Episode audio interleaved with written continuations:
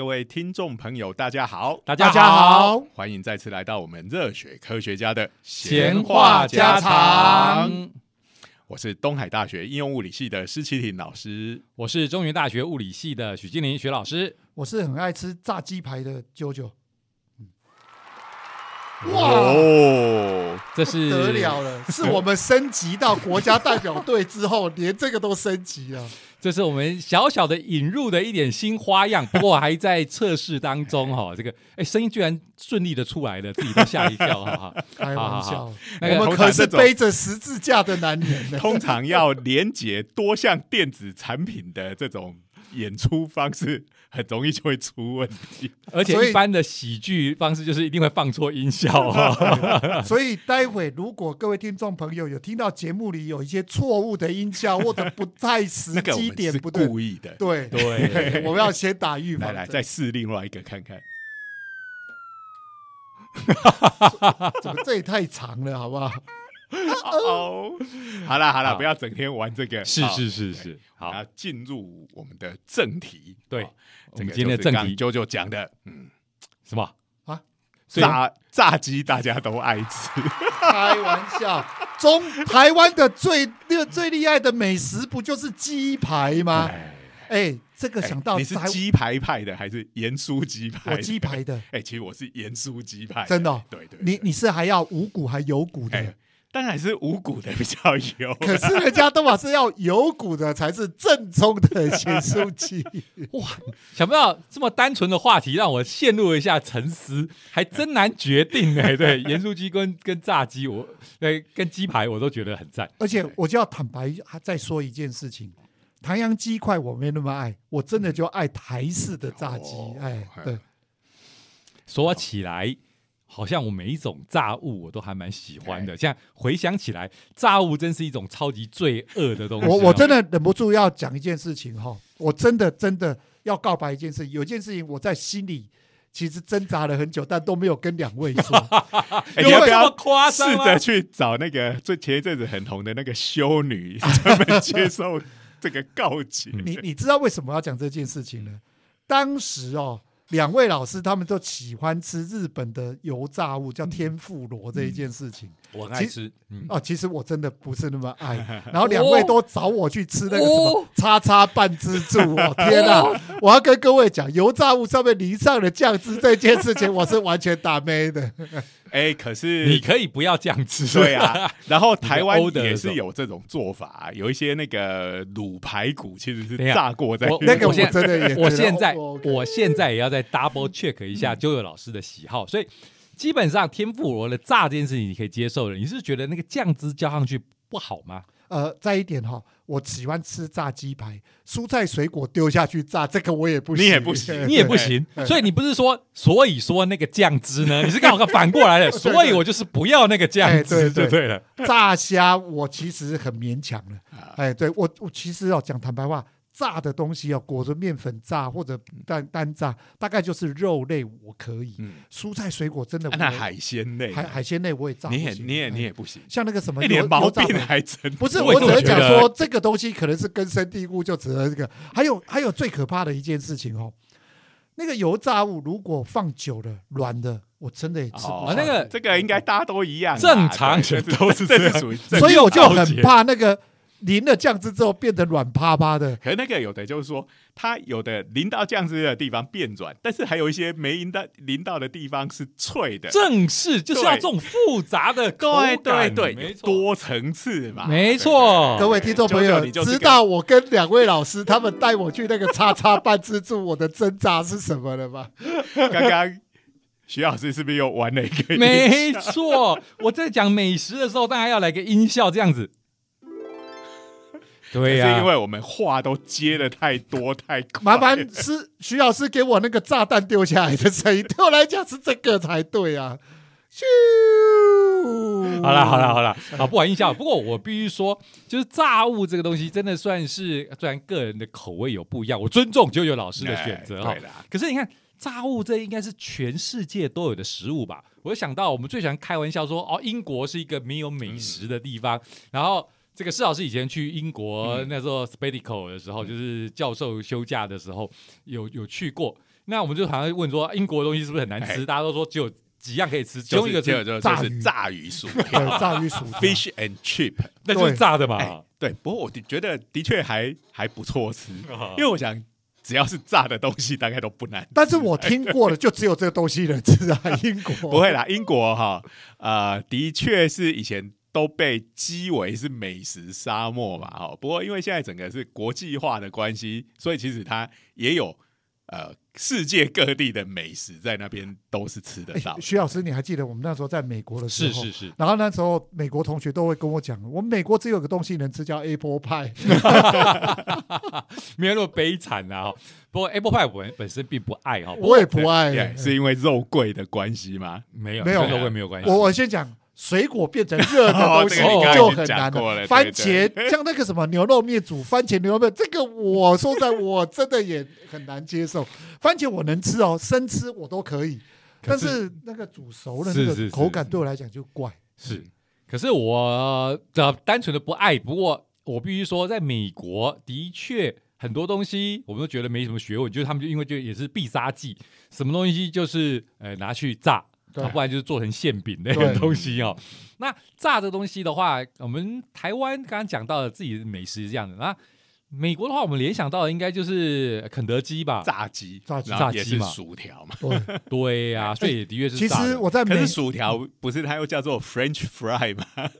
事实上也不是 French，它是好像我如果没记错，法国人是能接受吗？呃，就是那个小国布布鲁塞尔是不是有一个三小国比利时？啊哎、对对对，嗯那边传过来的。因为我为什么会知道这个？这这个首先跟各位解释一下，我那时候在美国刚念书的时候，也去参加他们语言学校，认识了很多外籍的学生。有一次就在讨论呢 French fry 的，他就在讲说抗议。这个法国人抢走他们东西啊，冠上了名字，然后全世界说薯条是他们的，实际上不是，是那个欧洲三小国里面的啊。这个他们不要每次都说人家三小国啊，他是他们，我从小念书就这样被称。那那个就是这个你从小就受了这个错误的概念。对对对对对，所以讲的是荷比卢对西我们会讲西欧三小国，就荷比卢嘛，荷兰、比利时、卢森堡。对呃，荷兰应该是跟我们差不多大，嗯哎，或者比我们稍微小一点。哦，但是你台湾凭凭什么说人家是小啊？这个我完全完全对。这个应该是我们小时候念书，因为我们大家都教我们是自认是中国人嘛，哈、嗯那但说，而且中国那时候还包含了蒙古在内的那个中国秋海棠的那个，好，所以真的是望眼放去。哎，世界上的国家百分之九十九都是小国，除了什么美国、加拿大、当时的苏联以外，哈、那像后这一阵子疫情，不是我们突然跟我们以前也叫人家波罗的海三小国，对啊，我们也很喜欢讲这 哎、个。对那那个就是拉脱维亚、爱沙尼亚、立陶宛嘛，对其实他们都比我们大。大，对啊，真是太尴尬了。太尴尬了你这个习惯要改掉，要改掉不要再叫人家三小三小国。这这个我我我我真的要要要抱歉一下不过。这也就是时代的因素啦，我们从小受到的教育就一直教我们这样讲。对对对，哎我我真的要诚挚的道歉，因为我们的听众朋友也有可能是来自于这国家的啊、有希望。对我们这些哎听众朋友，真的要原谅我这知识浅薄，从小就被制约了，这个习惯一直不过我们小也不是坏事啊，我们台湾常自称我们是小国，呃，寡民，但是我们是好国好民嘛，是对不对？？是是是哎好了，所以不过其实老实讲，以台湾这样子的大小，其实也不算小了。哎哦，对。好，那呃，我们我们不不讲，如果是经济来讲是大国了，啊，那如果你是人口来讲，其实应该至少也在世界排名应该可能有前三分之一、四分之一这样子。嗯好，那这个拉回来就讲台湾的美食真的很厉害。那台湾人炸东西又真的是一嗯绝，我真的真的坦白讲，炸的东西真的厉害。然后呢，炸鸡排我们还分了两大派，有 你说切的跟不不切啊不不 什么话？你刚才跟我讲说这 叫有骨跟吗无骨的。好，那个我们分两大类，一种叫做干式的，一种叫湿湿式的。简直就像牛排，什么干式熟成、湿式熟成，对，就要讲到很有学问的感觉是，以后就可以涨价。来来来来，我什么叫做湿式炸鸡排？我说湿式就是用面粉糊，让它蘸下去，呃应该是一个是粉，一个是糊，对不对？对对对，这啊两种真的啊哎啊，对不起哦，我虽然我也不会说我不爱吃，我也还蛮爱吃的，可是我基本上是一个没有学问的爱吃，或者说对我来说什么都很好吃，所以我也没有在研究啊。因为有的面粉是直接沾粉，的，有的是沾沾粉下去炸，对，那有的是调调成成面面糊它整个肉片下去裹了一层面面面，所以那就会有有一层比较明显的面面衣衣这样哦，哎所以是面衣，比如说吃起来的口感不一样天。妇罗，对不对？嗯天妇罗那就是要有面糊的，我认为哈，天妇罗它又比较特别，因为它是沾蛋汁再去沾那个面包粉，它又稍微我觉得两个都合在一起。哦，这个我可以理解。但是台式的炸鸡排就这两种，因为那个都主要是裹面粉，但是面粉有个把它调成一体状嗯沾面糊，一个就直接沾粉。你有所以忍我忍不住就要就要吐槽，炸起来以后都很干呐、因为你基本上炸的过程就是说把水分炸掉了嘛。没有啦？但是那个面衣跟直接粉哎那个吃起来还是不口感不一样，口感不一样，我可以理哎解哦。口感不一样就是就是哎在炸物里头，那个面衣给你的口感仍然是一个重要的因素，完全可以理解哦。就跟我吃天妇罗的时候，要是吃到的那个面衣吃起来不是日日式的感觉，而是台式的感觉，我基本上也是哦会觉得哪里不大对劲，很 frustrated。像刚才施老师讲的那个天妇罗，就真的是沾面糊。嗯那我们讲的，比如说猪排，他们是裹蛋液之后，上面又会再嗯沾那个面面包包粉，对，哎好，所以炸物这个东西哦，全世界应该都有吧？我嗯我至少我这样感觉，而且都是炸起来不会失败你。是真正那些讲究美食的人，他就他就会讲说。你不要去吃那些炸物，那个都是拿来处理比较不优的食材，因为一炸天下无难事，不管你本来有什么味道，统统都压过。不过我真的要讲哦，炸了之后，我我要讲哦，那个色香味真的三个俱全。哎，我们在讲美食，通常都是是讲色香味，对不对？嗯对好，那这个探讨的已经不计其数，科学的也好，文学的也好，甚至漫画、动画也一大堆，对不对？是我们今天要讲的是一个比较少人讨论过的，是听觉，啊，食物的跟食物有关的听觉的部分。哎、哎这个应该大家就很少听到了吧？呃，这一个我认为我们台湾人应该常常听到哎，因为我们喜欢去逛夜市很多的美食都当场现场做 现做做，的，所以那个声音都会影响你的食欲了。嗯，基本上哈，我们都是哈那个条被条件反射制约的小狗哈。这个我也承认。对啊，这狗听了这个铃声哈会流口水。其实我去逛夜市的时候，听到那些各种声音，我真的会流口水哈。哇，煎那个撒下去，来来，臭豆腐，哦，对，臭豆腐是香味跟声音哎同时刺激臭豆腐你，炸臭豆腐也是属于炸的嘛，对不是对？炸臭豆腐。那鹅啊蒸那个有的是它热锅那个料撒上去的时候，那个呃，因为那个铁板温度非常高，所以那个水蒸水立刻瞬间蒸发的那个声，尤其是那个鹅啊，鹅啊，通常沾点水下去，那个声音，哇，那哎，我们这音效怎么没这个声音啊？我这应该哎，这个下次要要求增加一个这种声声音，不要不不不不不不不过因为这个这个 app 是老外做的，他们煮东西的花样没那么多。开玩笑。我在美国上那个那个语言学校，然后呢，老师就定一个题目，就定食物。然后我对对上的是一个意大利，意大利讲说我们是世界美食国家，那多厉害多厉害。然后我上台就讲这一件，你是你知不知道我们中国的这个所谓的烹煮的方式，华人的烹煮方式，那个火字旁的都是一种烹煮方式，那可能都要上千种。哎这个呃方式多，这当然不不成问题。可是你在那个课堂上应该都是用英文讲嘛，对，你每一个这种烹调方式的英文你都没有没有没有没有，我只有讲说有千种，他知道也不知道有哪几种。那这个的话，如果我是你的对手，我一定不服气啊！你讲一千种，我就讲一万种啊！呃 谁喊多谁先、施老师，你讲的完全正确。所幸那时候我的英文比那个意大利人好，所以我赢了，因为。他的英文也不好，我比他好了，所以所以我赢了。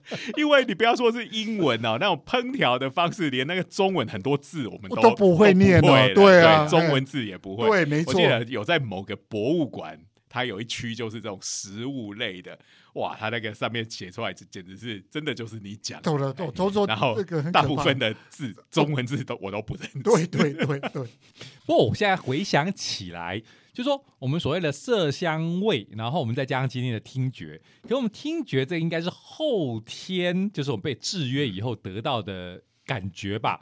否则你原始，因为我们晓得，哎，很香，这个东西感觉上蛮本能的。然后呢，对颜色啊，这个吃的这个应该都是哦。可是声音，你听到这个声音就说，哦，这个就是那个等一下会有好吃的。对，我想你今天要讲的就是心理学里面讲的那种呃条件式的刺激跟非条件式的是刺激哈，就是这个色香味可能是属于非条件式的刺激，就是它本来就直接跟我们的这种对食物的反应嗯。已经连接在一起，这是嗯天生的。嗯。但是听觉那个东西可能有可能是被制约的，嗯，哎。不，哎，色那可能还是要在我们台湾这种地不不方。不过也可以讲一下，这样想象好了。我所谓的色这件事情，其实也应该也还是不是直接刺激。哦，有可能颜色有，因为你可以想一下，就是说，比如说，呃，这个视力不方便的人，或者是、呃听力不方便的人，这方面的连接应该就是弱的很多，嗯。就是这种刺激跟好吃这件事情的连接就是少少了很多。因为假设你是一个这个天生就失明的人，你跟他讲说色香味俱全，这个色对他就是没有意义了啊。是啊，是啊，哎，好，不过话对话回来，对刚刚讲到嘛，就是这个听觉这件事情，一定就是我们的经验嘛。你看下厨房声音你都听得到嘛，所以就有这个很明显的连接。对，，比较有声音，就刚刚讲那几个，还有一个就像那种快炒店，有没有？哦那也是热锅，然后食材下去就，你不要说食材，但是那个火的声音，对那个火在热锅，然后那个厨师先在敲那个锅边，想到我们之前也讲过啊，黄金炒饭有没？错对啊。大家赶快再去找那一集出来听开玩，笑，那个甩锅黄金甩锅翻，炒的那个声音的开那玩笑。个那个锅具跟瓦斯炉撞击的那个咔啦咔啦的还，角度有没有？甩锅的角度哦？这个真的是，好你。看我们节目真的是好厉害，什么都能谈呢。我怎么觉得好像讲到吃的，大家特别兴奋哈啊？因为大家肚子饿了，那当然就是说，今天讲那个油炸那个声音，其实是在调理过程中，哎，算是蛮有代表性的一个声音。应该嗯大家目前听到这里，大家应该心里就可以想起那个声音，嗯而且有时候比较大声，还会有那种叮叮当当的声音。嗯你你知道吗？我以前哦看过一本料理漫画，我老是这个名字我都会记记得很怪，它叫小魏，然后那个就是用那个严小卫妙厨师，妙厨妙师厨师，在我们哎小时候那是非常有名的漫画。哎他那那个比妙手小厨师还要再更早一点更早一点对。开玩笑，这部漫画多夸张啊！连冰淇淋都拿去对油油炸了。油炸冰淇淋，这个大家印象深刻。嗯哦，哎，我要讲的一件事情是，他在里面就有讲那个厉害的厨师，听着油炸声就知道它熟了没有，这时候是不是最好的味 赏味期？嗯嗯，就好那时候想那那个油炸的声音，哎、这个它到底是怎么来？还真的有物理学家去研究这件事。你看看哎物理多物物理学家到底有多闲呐、先不讲物理学家，在真实的时候，他跟你讲到，就是就是分辨，这其实听起来算是漫画的剧情，不过真实应该也还是有厨师，就是会从那个声音，你就是油，因为油的温度要在料理上面做判断是一个重要的事情嘛。是你拿个温度计就觉得好像不够专业，或者说 你乱讲，这样比较专业吧？不，这是借助科技的力量。身为一个料理人，就是好在料理漫画里面拿温度计或者比较更高科技，有没有那一像一把枪一样打下去会有个镭射在那里，然后一惊一幕就显示出数字的。呃会用这种科学仪器的都是坏的。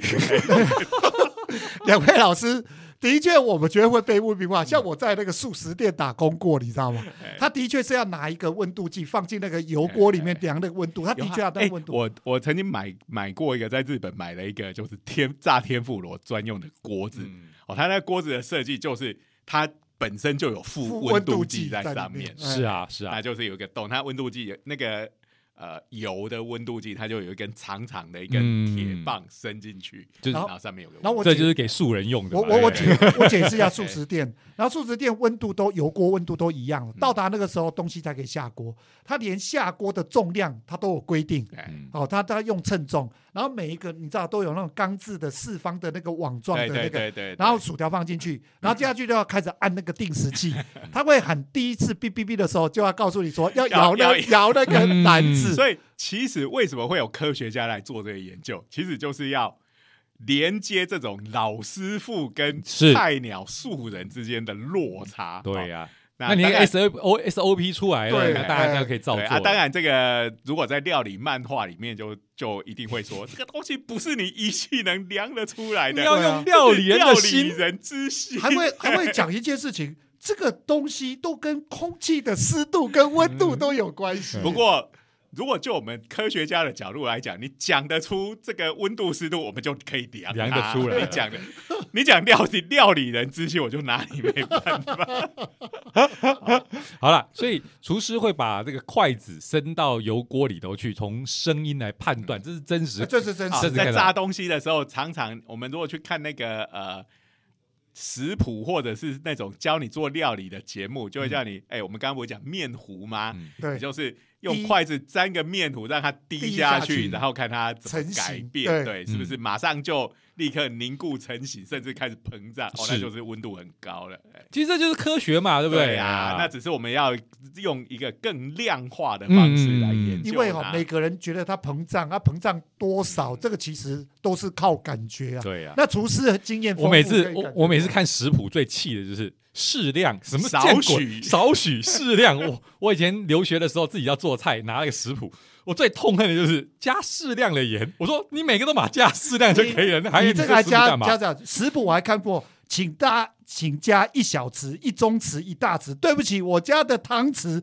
大概有十种尺这。个这个东西，人家有标准的料理计量用的这倒是有了可是早期哦哎，早期真的没有特别标这个，那个我真的拿那个我们家是因为我们我们是素人中的素人，连这个 连世界上有这个东西都都不知知道。就会抱怨。一般来说，这边都可以量化的，比如说 tablespoon 通常是十五 cc，哎。然后呢 teaspoon 大概是五 cc。其实这个有有标准的东西是可以量。现在那个汤匙就是它还会串起来嘛，嗯然后就是大大小小你叠在一起，像俄罗斯娃娃一样，嗯，但它是可以可以散开的，就是有有这样子的这个这个工具。这个其实都不哎对，这个就要像秋天的童话，那个周润发要煮菜给那个那个那个钟楚红红吃的时候，他讲说锅子要怎样盐才会适中呢？距离五十公分用撒的，哎这是真的，剧情里面有那。周润发去耍撒那个盐多帅呀、啊！这个看起来其实是重点是在把妹，不是在对料理对对对，好，不过如果真正那个厨师一定会跟你讲，你这个东西什么都数字都写死，但是由于你厨房的环境不一样，就你即使用空气湿度，对对对哎。一模一样的这种配方下去，出来的味道还是会不一样。对。嗯可是我是说，我们今天只是在一个在家里一个不不怎么会做菜的人要做盘可以吃、看起来还像样的东西，嗯，拜托你还是给我公式。没错，就算会跟着你的环境有些微的差别，我今天不是要去跟你做这个妙手小厨师，还是中华一番的生死斗哈？哎，你还是给我个公式，我对比较啊，即使有差一点点，也不会差对对对到太难吃啊。对对，不会被我家小孩吐槽，是吧。好好，那油炸这件事情真的，我觉得哦，眼明手快，胆子又要大。对，哎，哎，真的，因为 一油炸不小心就会喷到，过头了啊，对，很容易哎就过头了。对啊。但是你怕过头，呃，你怕过头就捞起来，就中间还是生的，嗯尤其是像鸡排这种对，有个厚度的哈。那你看，你你万一你炸的东西一一摇下去，中间没熟，还要送回去微波，对，一微波那个整个面面衣衣就软完掉了对那就很很伤脑筋的。嗯哎因为你一微波里头的水分就会往外跑嘛，你面衣就不脆了嘛，想也知道，哎、嗯所以东西重新加热都是不好的，所以炸的确是一个学问。不过我们今天要聊的是什么嘞？哎来来来，这个是等于是我们对于这个油炸的物理学里面的一个初步的研究，好、它还没有要 哦，抱歉抱歉，我又讲的太快了。哎不然本来这是一个完美的这没个进错，入。对，我们就抱歉，我们新玩具还玩不熟哈，啊各位听众先见谅。。以后大家听到竖琴的声音就知道是美食，等下大家以后被制就会制约。就了。要来制约你去听那个音乐会的时候，这个轮到竖琴的声音一来，你就开始流口水。各位听众朋友，你听到竖琴的声音，就可以先暂停一下你我们的 podcast，先去买个食物，然后再继续听。尤其是油炸类的，好鸡排、盐酥鸡，好，那呃，这个是他对于这个油锅里面炸东西的那个声音做了一些分析，哈，嗯。那这个研究的团队呢，主要是哎沙地阿拉伯，我们好像比较少呃这个讲哦到他们。阿布都。阿布都啦，阿布，好像阿布都啦，阿布都拉，这个听起来 听听起来有点点喜剧感的名字。这应该是他们某个国国王王的名字，阿布都拉拉国王王的科技技大大学，哎。这个我忍不住要问，沙威阿拉伯的美食我还真的不了解，他们有炸物吗？我讲在电影里啊面看到，因为一讲到阿拉伯人，大家出现的都是那种什么石油大王啊，啊或者什么产油国的王子啊，嗯都过着酒池肉林的生活。这是我们的偏见，吧我跟你讲你跟我讲说沙乌地阿拉伯人吃黄金，我一点都不压抑。你这个到时候又有人要来塑造没我又要错出证我了，又要个刻板道歉印。象。哎好，那你们刚才讲酒池肉林就 赶快赶快赶快自我吐槽。好啦好啦，好，好来太久了这个好久哦。哦。这个表示是从很高的地方掉下来。的。好，来。那呃，他们的团队呢，哎，就利用这个高速摄影，好，以及这个音讯的分析，是。来看这个油锅里面到底发生了什么事。嗯，好，所以这个食物里头有各式各样的，他总不会先丢个炸虾啦、炸鸡啊下去，所以用最单纯的嘛，对对不对对？我们刚才讲到了嘛，其实其实应该是所有的食物里头最重要的成分就是水，对，而且其实我们听到那个油锅里头会有那个哔哔啵啵的声音，其实可能也都是因为大部分都应该都是水对。好嗯那呃，所以他就他这一次的实验里头没有任何的美食，好，所以素琴不用出来，就单纯的用水来看看这个，我们把水滴进这个油锅里面会发生什么事。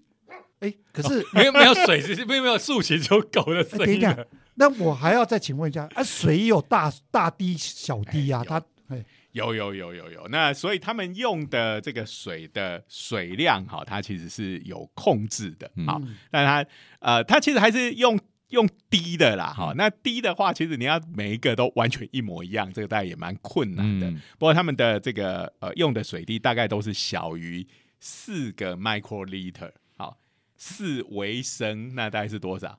就是零点零零零一，零零点零零四啊，是是零点四这样子对对对对，哎。而是很少，非常少，千分之一，嗯，千千分之千分之四所以就是千分之你要滴个两百五十滴才有一毫升这样，一毫升一毫升，哎嗯，我觉得很少，这呃的确是不大好控制。因为可以想象啦，滴大的话，它因为本来是流体的东西，它的变变变化就会更复杂一点点，然后而且很危险，对对对对对。啪，这个油炸出来还得了？好，所以可以用一个小水滴，然后就它让就让他们滴到这个油锅里面。还有什么？用一个细线啊附着上面，然后这样流下来。它它其实那个细线是一个像长得有点像吊桥一样的东哦西。，我还以为脑中浮现的是哎以前那个什么忍者要下毒，你有没有看过那些古代的那种 忍者电影？丝吗？一个他们垂下来，对对对对，那忍者忍者他攀附在天花板上面，然后他要下毒毒下面的这个某一个将军。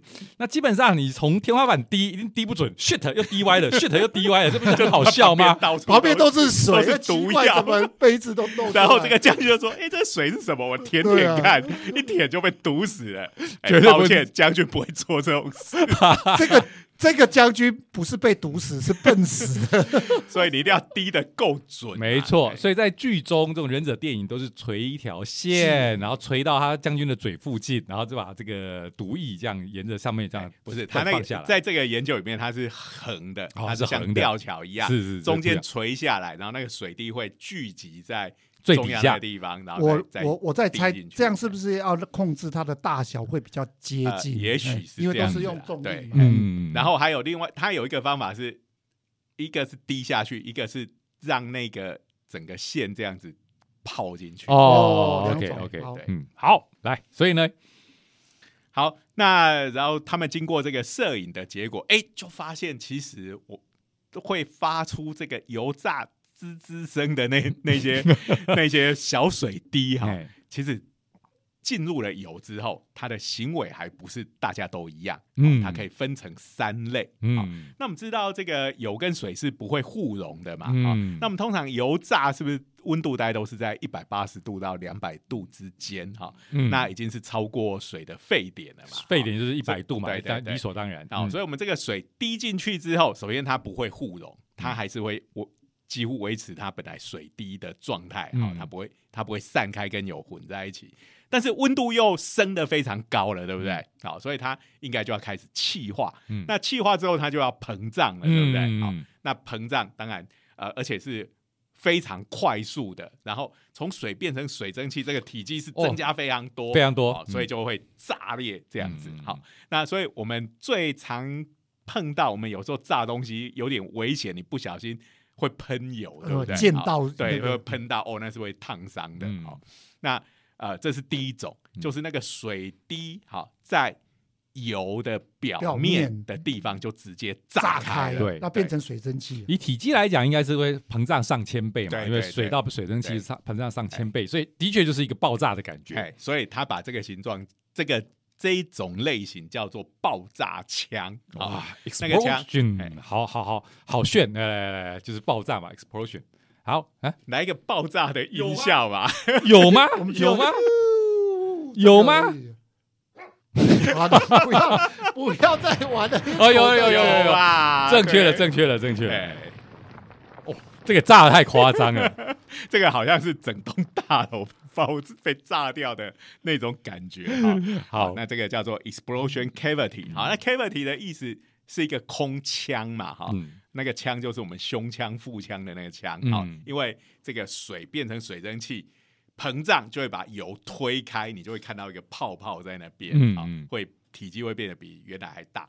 然后这个腔呢，有一半是在叶面下，然后上半部就直接炸开了，这样子，好、所以叫做爆炸枪。其实看到这个报道的这个拍的影片，其实应该还蛮有快感的哈。对这种其实我看那种 斜那种缩，对这个叫这个慢摄影，哎，哎。高高速摄影，高速摄影反过来高速摄影。摄影，高速摄影的时候，其实有种快感，就是哇中间啪一个慢动作爆炸这样子的感觉。各。各位，如果你要去享受这个，我还推荐一个东西，你可以看，你去看一下某某一某一家素食店的广告，嗯。它就是会有这种油炸的这个侧面的拍摄给你 看，大概你们讲的那个爆炸的各种现象，它大概都可以看得到。嗯好，那这个，但这种就是属于会喷到你，让你烫伤的那一种，这一种就有点危险。哈，那其实我们如果在油炸的时候，其实各位应该平常如果有炸过东西的话，你也可以看到，有时候油里面也有一些小泡泡，对，哎，所以它并没有在表面炸开。哈，那呃，这个第二种就是所谓的深长枪，深长哎枪，，它就是它那个也是一样形成一个空腔，但是它会被拉长哈。那这个东西它没有在表面就炸开，嗯嗯，所以它那个水滴进入油里面之后，它顺利的穿过了那个油的表面。嗯，那但是水它比油重嘛，哈往下沉重力嗯它会往下沉，沉的过程中它一边。也是一样，高温它会膨胀，但是因为它重力的关系，又会拉，有点拉长，嗯，嗯，所以它是一边往下沉，然后它那个水滴你就看到变成拉的长长的一个，嗯，那最后就会长到一个程度，它就又会裂开，变成小泡泡这样。嗯这这个现象，就我刚跟各位讲那个素食店的那个广告里面，就常常会有这种画面。嗯，它那个炸鸡下去，就看到那个油哦，裹在那个炸鸡的底部，就会哎拉长变成空腔，然后变成泡泡。对对对，这个还是跟扔炸弹很像啊！炸弹有那种接触引信在表面上就炸的，那有一种岩石引信，这是穿到底地所以这个属于下再炸的深。水炸弹，对对对对对，感觉还真像呢。对对，对对要拿来炸看底下有没有潜水艇。对对对，刚刚那个是炸这个表面的表面的战舰。对对对。哎，这个还真的是很对对对，玩玩起来应该蛮有趣的。然后再来第三种，第三种是属于当你的水滴比较大颗的时候，嗯。它然后它也没有在表面就炸开，嗯，它进入了这个油的这个表面以下之后，它会在那边，它不是拉长，它变成是有点在震荡，嗯。它就会变胖，然后变瘦这样子。好，大家可以想象一个长画面，就是我们有时候吹泡泡，啊嗯，如果你吹的很大，或者有专门在弄那种巨大泡泡的，不是用嘴巴吹，是用呃这个。比如说铁是做成一个大圈圈，然后在脸盆沾那个肥皂水，然后是用你手一挥，哦对，然后就做可以做出一个很大大的泡泡。那种很大的泡泡，其实它在空中也会有点像震荡嗯。那样子，好一个转转的东西，然后在那边呃变胖变瘦，变胖啊变，瘦，大家应该很容易想象，我觉得应该就是一种不平衡的状态嘛，就是跟起始条件很有关系对对。对哎对对，好，所以这是就在里头震荡了。然后这三种东西，好，这这个爆炸枪、伸长枪跟震荡枪，好，这三种东西发出来的声音是不一样的。哦，搭配了这个呃呃音讯的分析嘛，好，嗯，那呃其中呢，爆炸枪跟伸长枪它的频率大概都是在一千四百赫兹哎左右，这个是人还蛮敏感的一个嗯。声音区间嘛，因为人的耳朵我记得是从二十赫兹到两万赫兹，嗯，这是我们听觉的极限。啊嗯嗯。不过以我们这个年纪，大概两头都已经掉了一些。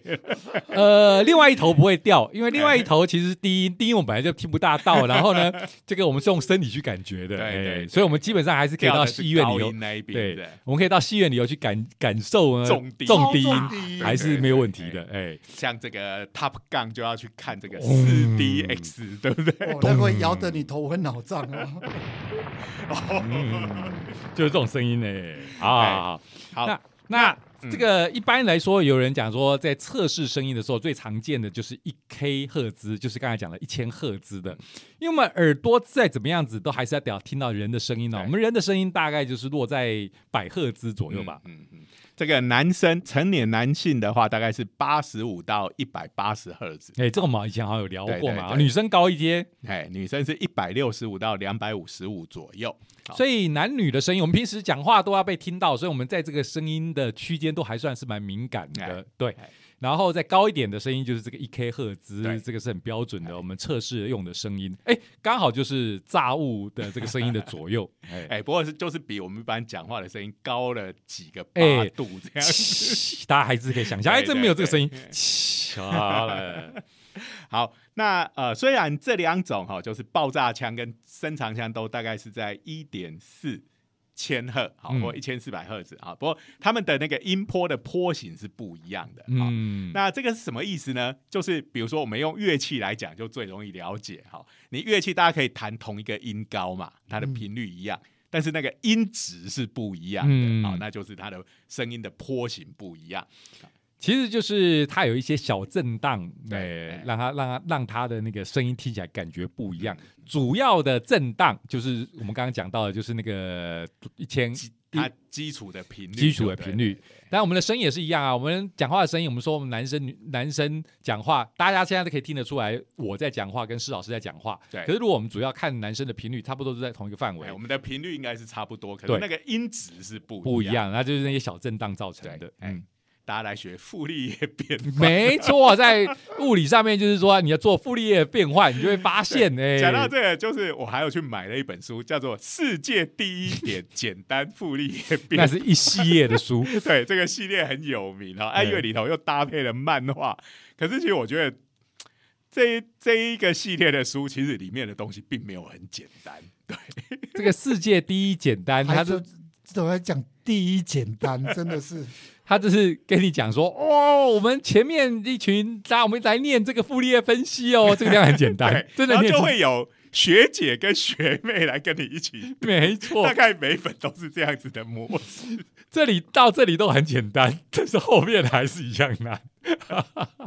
好，Anyway，这个傅立叶分析就可以跟我们，就是我们刚才讲到的，你可以把我们的频率这样拆解开来哈。那当然，其实也可以合成回去。